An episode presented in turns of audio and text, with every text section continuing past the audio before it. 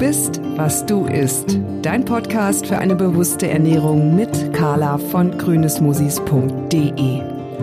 Bei mir zu Hause kommt nur auf den Tisch, was mir richtig schmeckt und gut tut. Naja, fast. So bin ich auf der Suche nach hochwertigen Lebensmitteln und Rezepturen, die mir ein Maximum an Geschmack und Vitalität bieten. Was ich gefunden habe, möchte ich mit dir teilen. Denn sich bewusst und vitalstoffreicher zu ernähren, ist eigentlich ganz einfach.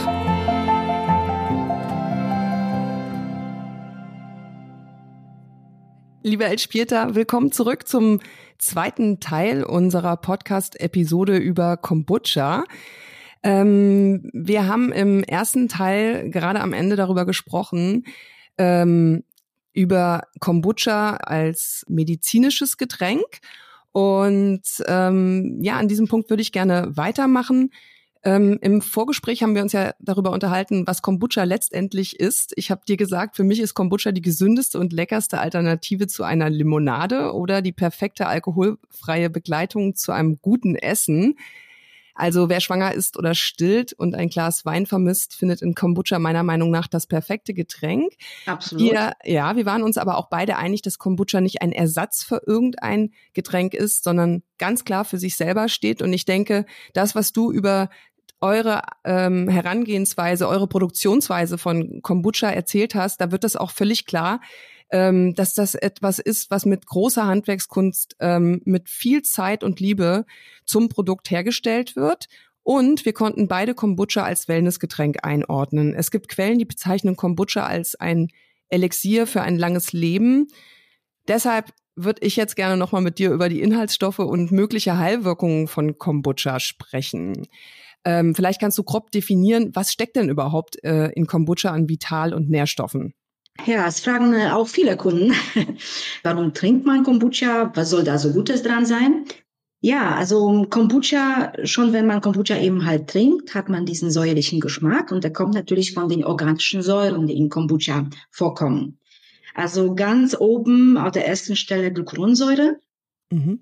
Essigsäure, Milchsäure. Natürlich gibt's noch andere Säuren, aber die sind so, glaube ich, ausschlaggebend. Ähm, dann gibt es tatsächlich ähm, wissenschaftliche ähm, Analysen, aber sogar im Journal of Food habe ich nochmal nachgeguckt, etwas, was man normal finden kann im Internet. Ähm, ist das bestätigt tatsächlich, dass Kombucha auch bestimmte Vitamine beinhaltet. Und das sind Vitamine, Vitamine aus der Gruppe B1, B2, B6, B12. Mhm, wow. Ähm, ja, mh, mm, auch Folsäure, ähm, Vitamin C auch. Dann äh, gibt's Mineralien auch. Auch steht auch in diesem Journal of Food. Ähm, welche Mineralien sind das? Magnesium, Mangan, Eisen, Kobalt, Kupfer, Zink. Mhm. Vielleicht auch noch mehr, ja. Ähm, da müsste man natürlich noch tiefer in die Materie gehen und sich da wirklich all diese wissenschaftliche Arbeiten, auch ähm, die in Russland sehr viele äh, gemacht worden sind, ähm, wirklich ja, durchchecken, durchprüfen. Mhm. Es ist ein probiotisches Getränk natürlich, weil da gibt es keinen Zweifel. In den USA wird das offiziell äh, angegeben und kann auch so definiert werden. Ja, wir können das hier nicht tun, weil da müsste ich quasi meine, also ich müsste mit meinem Kombucha äh, eine Analyse machen, wo das wirklich schwarz auf weiß belegt wird, äh, um auf unserem Kombucha Probiotics zu schreiben. Mhm. Ja, aber jetzt ähm, weltweit gesehen von Leuten, die das schon gemacht haben, die solche Untersuchungen gemacht haben, das war, sind nicht die, die ähm, wenige, ähm, bestätigt sich natürlich, dass Kombucha tatsächlich ein probiotisches Getränk ist. Ja. Wie viel Zucker enthält Kombucha ungefähr? Das ist eine Frage, die ich liebe und hasse. Deshalb stelle ich die, ich wusste das. Also ich kann wirklich nur von unserem Kombucha ausgehen, nicht von einem industriellen Kombucha. Äh, wo dieser Wert wahrscheinlich konstanter ist. Unser Kombucha ist lebendig, das heißt, Zucker hat keinen konstanten Wert.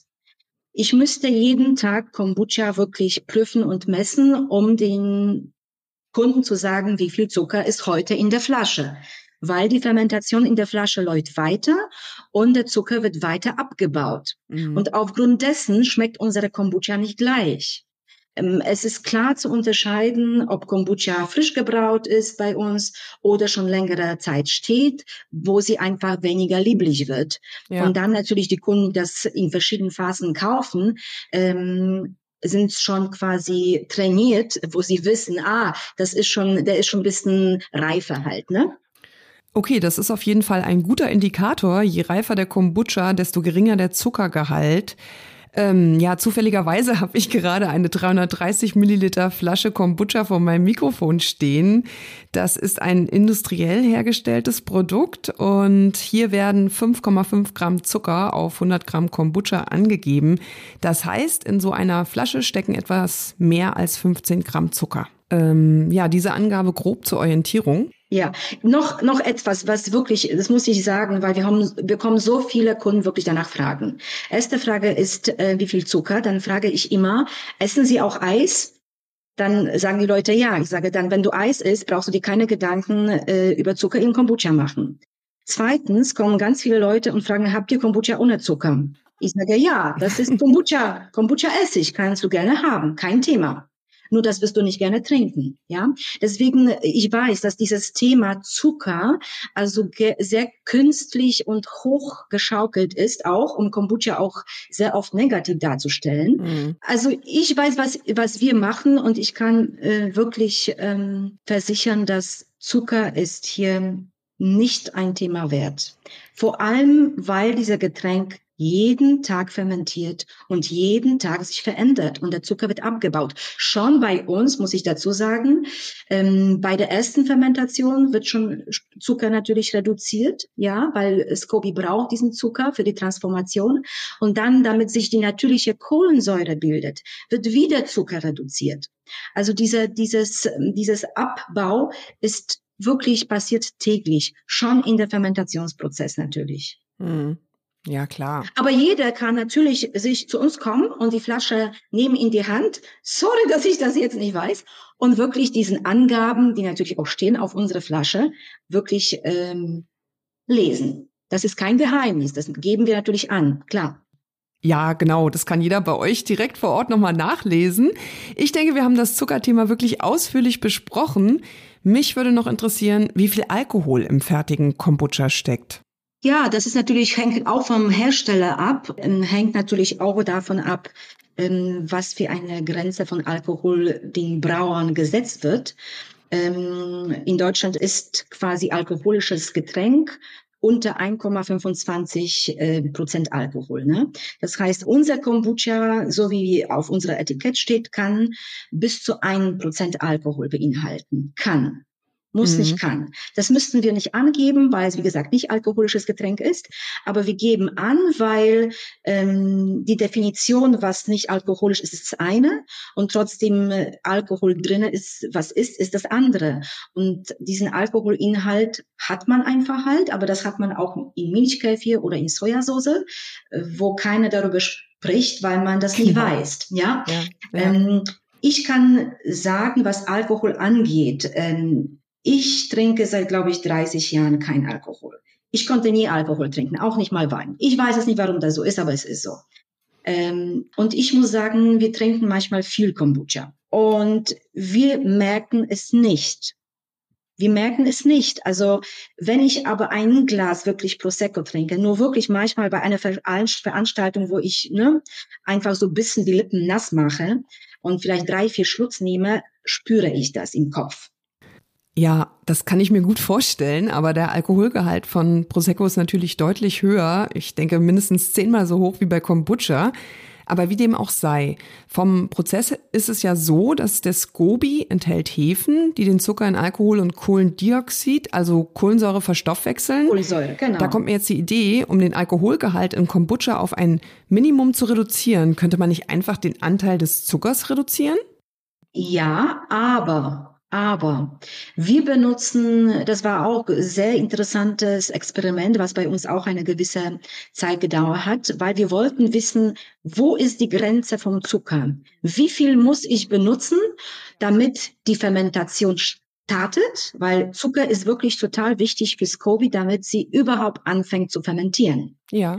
Und wo ist diese Grenze? Wenn ich zu wenig Zucker gebe, läuft schief. Also es fermentiert nicht richtig, es bildet sich ähm, Kammhefe, danach Schimmel und, und, und. Das heißt, diese Grenze haben wir wirklich lange untersucht, lange ausprobiert mit unserem Zucker ähm, und sind wir auf diesen Wert 55 Gramm pro Liter gekommen. Ja. Wenn es weniger wird, läuft schief oder läuft nicht richtig. Die, der Fermentationsprozess läuft nicht richtig. Ne? Deswegen, ja. Ähm, ja, man kann reduzieren, weil viele Menschen viel zu viel Zucker geben. Ja, Deswegen soll man diesen Wert überprüfen. Ich höre immer noch, wenn die Leute zu uns kommen, ja, ich nehme da so tatsächlich 100 oder 80 Gramm oder so, ne? Und irgendwie ist das komisch. Nach sechs Tagen ist es immer noch nicht so richtig. Mhm. Ja, weil es liegt tatsächlich an der Menge vom Zucker. Okay.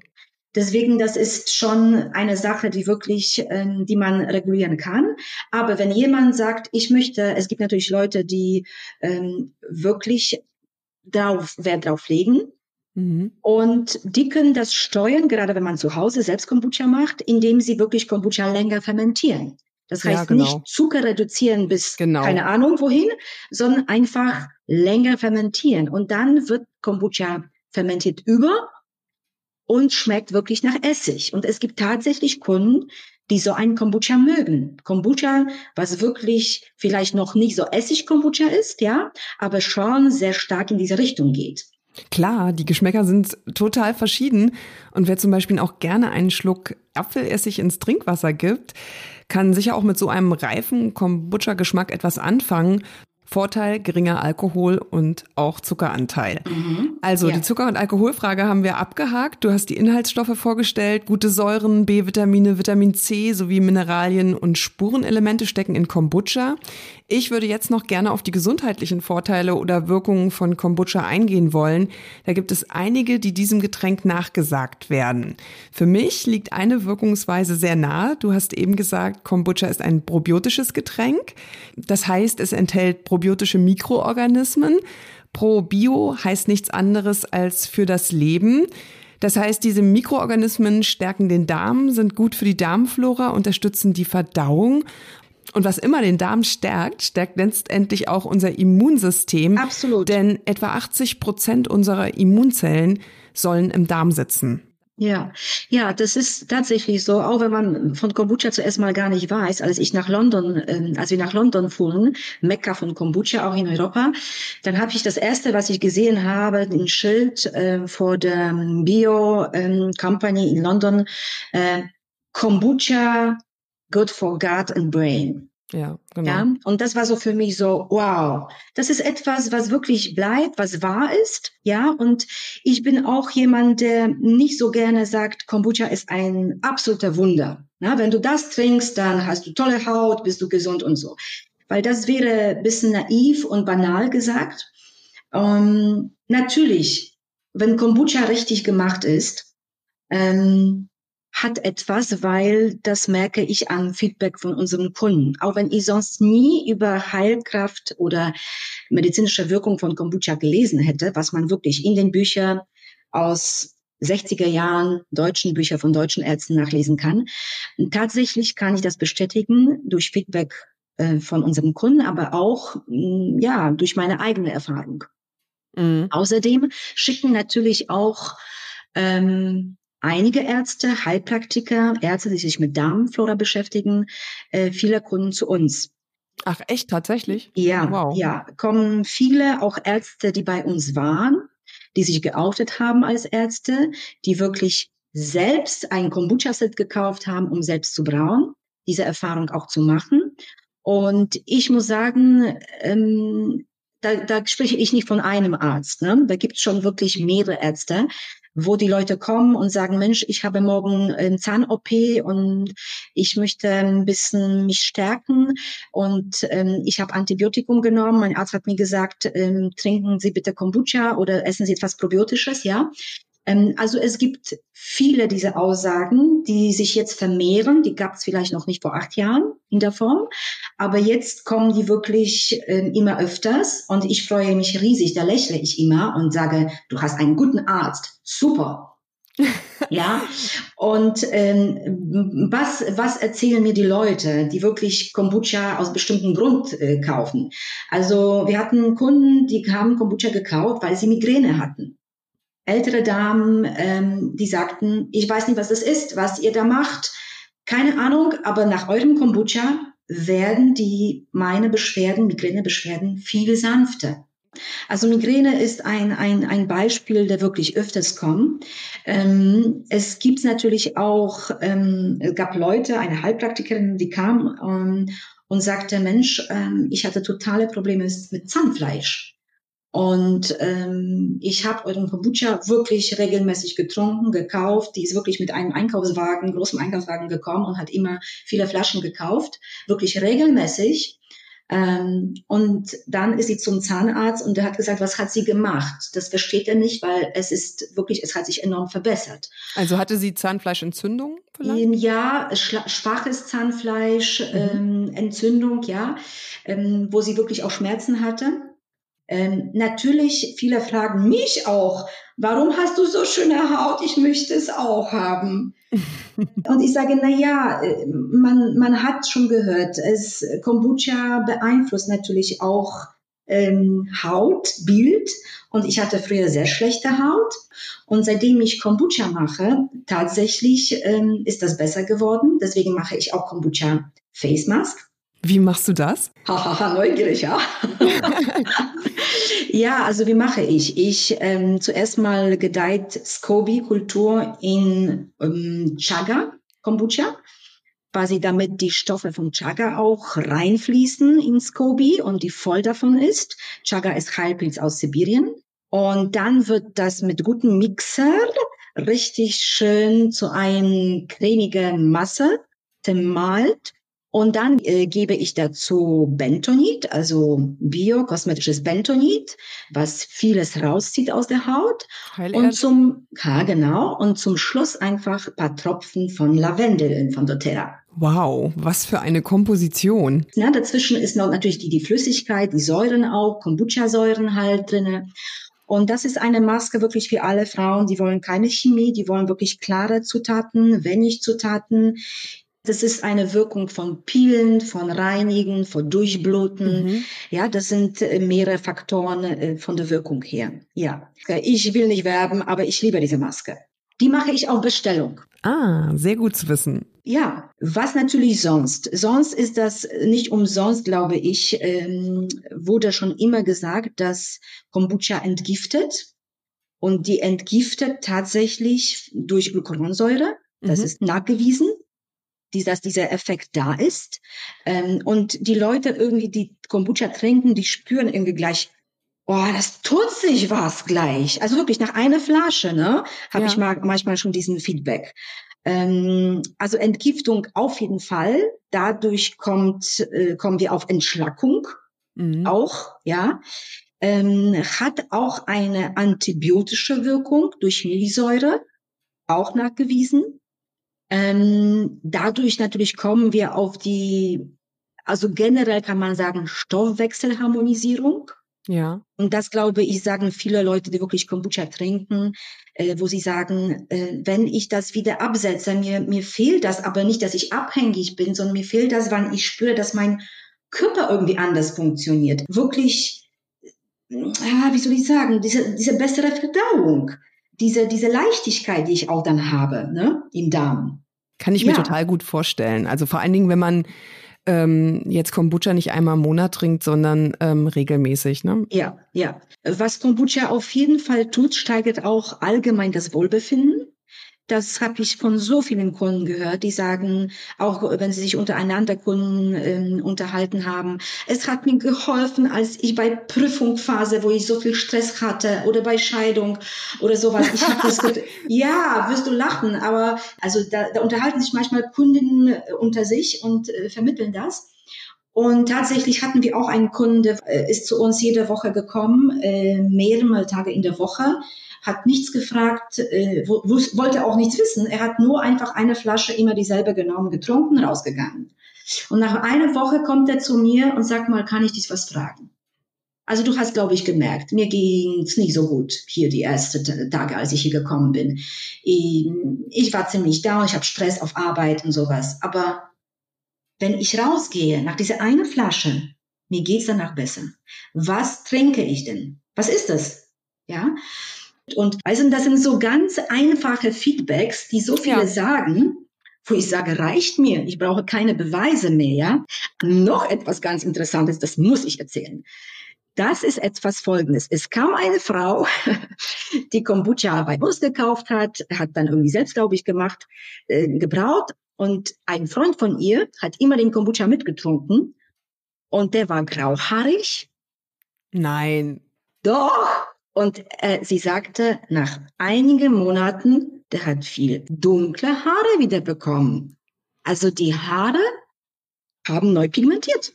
Hat er sich bei dir vorgestellt anschließend? Nein, ich habe gesagt, schick mal den, aber ich habe das durch Zufall in anderen Quellen tatsächlich, äh, ah, in dem Buch eben Tee, Titels Kombucha, wo es um Feedbacks zu dem medizinischen Kombucha geht von Dr. Sklenner, da habe ich die gleiche Geschichte gelesen, dass jemand schreibt, dass er wieder dunklere Haare bekommen hat. Also dachte ich, hm, das kann was dran sein. Mhm. Ähm, wie sieht's denn mit Dosierungsempfehlungen aus? Du hast ja gesagt, ähm, du äh, warst verwundert, dass man dich in Deutschland immer fragte, wie viel Kombucha kann ich am Tag trinken? Äh, gibt es überhaupt ein pauschales Maß? Ich kann dir das gar nicht sagen, weil ähm, diese Frage, ich weiß, das ist so eine Frage, die wirklich geschichtlich wiederkommt, weil keiner fragt äh, mich, wie viel grüner Tee soll ich trinken oder wie viel Cola soll ich trinken pro, pro Tag, ne? Mhm. Aber man fragt gerne bei Kombucha, wie viel soll ich trinken? Ähm, ich würde sagen, wir sind auch am, am einem Punkt in der Entwicklung unserer Selbstverantwortung und unseres Bewusstseins und Vertrauen zu unserem Körper, wo wir diese Frage uns selbst stellen sollen und wir brauchen keinen danach zu fragen, weil es ist kein gefährliches Getränk, es ist Wellness-Getränk. Also unser Körper ist so intelligent, dass er uns selbst das sagt, so wie mein Körper mir das immer sagt.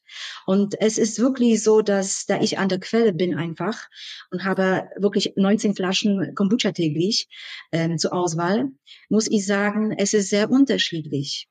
Ich trinke manchmal nur ein Glas und es reicht mir. Ich trinke manchmal drei Flaschen und denke, na, reicht für heute, weil ich irgendwie so ein Bedürfnis danach habe. Es gibt aber ein Tage, nicht Tage, aber manchmal wirklich ein Tag, wo ich merkte, oh, heute habe ich gar keinen Kombucha getrunken. Ja, irgendwie war mir nicht mehr danach, ja. ja. Ja. Also es ist sehr unterschiedlich und ich kann das keinem Menschen sagen, außer dass er auf sein Empfinden und seinen Körper hören ähm, soll. Übertreibung ist nie gut in beide Richtungen. Wenn ich ähm, zu viel trinke, ob das Espresso, Wein, ähm, Cola, Limo oder was weiß ich, äh, grüner Tee ist. Übertreibungen sind nicht gut, wo vielleicht hier die Menschen zu Übertreibung neigen können, weil sie wissen, ah, das ist was Gesundes, ja. Da genau. trinke ich ein Liter. Da, das tue ich ganz, etwas ganz Besonderes meinem Körper an. Aber natürlich, das finde ich, äh, äh, sagen wir, zu viel Glück ist auch nicht gut. Also Übersteigerungen sind nie gut. Ja, ich würde einfach sagen, langsam rantasten, reinschmecken, da Kombucha eine verdauungsförderliche Wirkung haben kann. Aber 300 Milliliter am Tag kann man äh, locker trinken. Mhm. Und ich finde, Kombucha schmeckt ganz besonders gut nach einer körperlichen Anstrengung. Für mich ist es ein wahnsinnig befriedigendes Erfrischungsgetränk. Es gibt schnell Energie und gerade wenn ich jetzt lange gelaufen bin oder im Urlaub eine herausfordernde Wanderung bei heißen Temperaturen hinter mir habe, wo ich so in eine Bierlust komme, dann wäre Kombucha die beste Alternative dazu. Absolut. Ist auch ein Durstlöscher. Ne? Es ja, gibt total. Sorten, die sind leichter, die sind wirklich wie Durstlöscher. Und manchmal abends denke ich, oh Gott, wie schön, dass ich Kombucha kalten Kombucha genau. mit diesen Kohlensäure im Kühlschrank habe, weil ich habe so einen Durst, ja? Ja, ich sag's ja, ein perfekter Bierersatz. Aber auch für Leute, die Wein sonst trinken täglich. Ne? Es, es kommen viele, die sagen, ich suche Alternative wirklich zum Wein, ähm, ähm, die wirklich täglich gewöhnt sind an Wein trinken. Ne? Ich glaube, so wie Tadeusz auch, er wird, äh, trinkt zwar kein Wein, aber er trinkt wirklich Kombucha abends, was ich nicht mache. Äh, ich trinke Kombucha eher am Tage, während des Tages. Er trinkt wirklich am Ende des Tages als Entspannung, als Genuss, als wirklich langsames Wahrnehmen, Genießen halt. Ne? Auf jeden Fall. Kombucha macht sich sehr gut als Alternative zum Wein. Ich finde vor allem, wenn man kulinarisch unterwegs ist und eine alkoholfreie Begleitung zu einem guten Essen sucht, ähm, die das Essen wie ein passender Wein akzentuiert, kombiniert. Absolut. Man bleibt auch garantiert nüchtern. Und tatsächlich kenne ich mittlerweile einige Restaurants in Berlin, die Kombucha anbieten. Von der Pizzeria bis hin zum Sterneladen. Kombucha erlebt auf jeden Fall ein Revival in Deutschland. Woher kommt dieser Trend? Fällt das unter den allgemeinen Fermentationstrend oder ist das das gewachsene Bewusstsein für probiotische Lebensmittel oder vielleicht auch beides? Klare Antwort auf diese Frage. Kombucha hat eine Transformation erlebt, eine Neuinterpretation nach 95 und also hat, ist gewandelt von diesem medizinischen in eine moderne Variante von Kombucha. Und das hat angefangen wirklich in USA, in Kalifornien, wo die Amerikaner quasi für die ähm, deutsche Kombucha, Leute, die darüber geschrieben haben, wirklich so Gurus waren, weil da war das Wissen auch da, haben wirklich aus dem Getränk was ganz Neues gemacht. Das war eine Kombucha, so wie jetzt Wellness, leicht, prickelnd, Yoga, Bewusstsein, gesund und, und, und. Und ähm, diese Interpretation ähm, hatte, also sagen wir, natürlich hing das alles mit der probiotischen Esskultur. Da war natürlich Sandor Katz auch im Spiel, der darüber auch geschrieben hat, ne? wo natürlich Leute, die auch fermentiert haben, ähm, sind natürlich in Berührung ähm, mit Kombucha auch gekommen. Ja, und dann ging es natürlich in allen englischsprachigen Ländern ganz, ganz ziemlich schnell. Also natürlich Kanada, natürlich auch London, also England, aber nicht ganz in England, sondern London speziell. Dann ähm, natürlich nach Mexiko, nach, also das war wie ein Netz, der sich einfach ausgebreitet hat. Und bis Skandinavien ähm, und natürlich, so wie wir auch, ne, haben diese quasi Idee, den Gedanken auch nach Deutschland gebracht mit der Kultur aus USA, mit dem quasi Neuinterpretation ähm, und mit dem neuen Wissen von Brauer auch, ähm, die wir auch in den USA besucht haben, die ähm, viele eben durch solche Testing-Rooms hatten, mit der Brauerei schon gleich daneben, wo man Kombucha verkosten konnte. Ähm, in Medien war das sehr präsentes Thema. Sehr viele Medien haben darüber geschrieben, aber natürlich auch die ganzen Promis und Stars haben geholfen, weil man hat immer gesehen Fotos in Zeitungen, auf Instagram, wo irgendwelche Madonna oder irgendwie andere ähm, Stars, aber äh, Stars quasi die Kombucha-Flasche in der Hand gehalten haben. Ne? Das heißt, ähm, sehr gutes Marketing durch viele Stars, die das getrunken haben. Und dann natürlich hat man so geguckt, wo ist das am besten angekommen? Ja? Ähm, Deutschland gehörte nicht zu diesen Ländern, wo Kombucha gut angekommen ist, sich gut etabliert hat. Mm, das wissen wir selbst, weil wir den Anfang gemacht haben, also als traditionell gebrauchter Kombucha, aber in, schon als kommerziell in dem Sinne, dass das ne, also verkauft wird ähm, an alle. Und wir wissen natürlich, wie schwer das auch war in Deutschland. Ähm, wir wissen das auch von Fährmann, der danach ähm, nach uns ähm, gegründet hat, äh, sein Unternehmen, wie schwer das auch war, äh, sich auf den Markt äh, in Deutschland zu positionieren, wie viel Kraft das gebraucht hat, um das bekannt zu machen, um das wirklich als Wellness-Getränk irgendwie den Menschen näher zu bringen. Das hat wirklich lange Zeit gedauert. Äh, viele Kombucha-Unternehmen haben angefangen, sind wieder ja, haben aufgehört ähm, in diesen acht Jahren, die wir so auf dem Markt hier sind aber entstehen wieder neue und das ist schön und mhm. gut. Ja, immer mehr Leute brauen auch wieder hier und ähm, das wird irgendwie zu einer Selbstverständlichkeit. Aber der Anfang in Deutschland war nicht einfach, war nicht einfach. Mhm. Ja, umso bemerkenswerter ist es oder desto richtiger ist es, dass ihr bei dieser hohen Qualität, bei dieser Premium-Kombucha-Produktion geblieben seid und wahrscheinlich auch deshalb immer noch da seid. Ähm, ihr habt den Kombucha-Trend in Berlin und Deutschland maßgeblich mitgestaltet. Ähm, ich glaube, es gibt kaum jemanden innerhalb der professionellen Fermentationsszene, der nicht mehr Butcher kennt. Ihr seid für mich definitiv eine Urzelle des Kombuchas.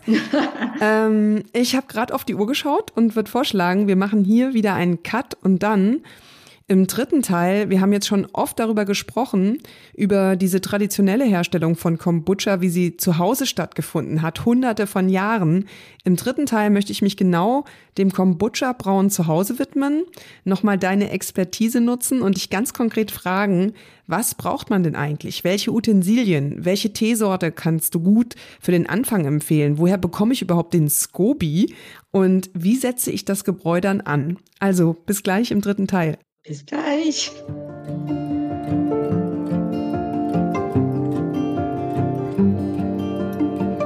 Das war Du bist, was du isst, dein Podcast für eine bewusste Ernährung mit Carla von grünesmosis.de. Schön, dass du dabei warst. Vielen Dank und bis zum nächsten Mal bei Du bist, was du isst. Damit du keine weiteren Episoden verpasst, abonniere einfach den Podcast.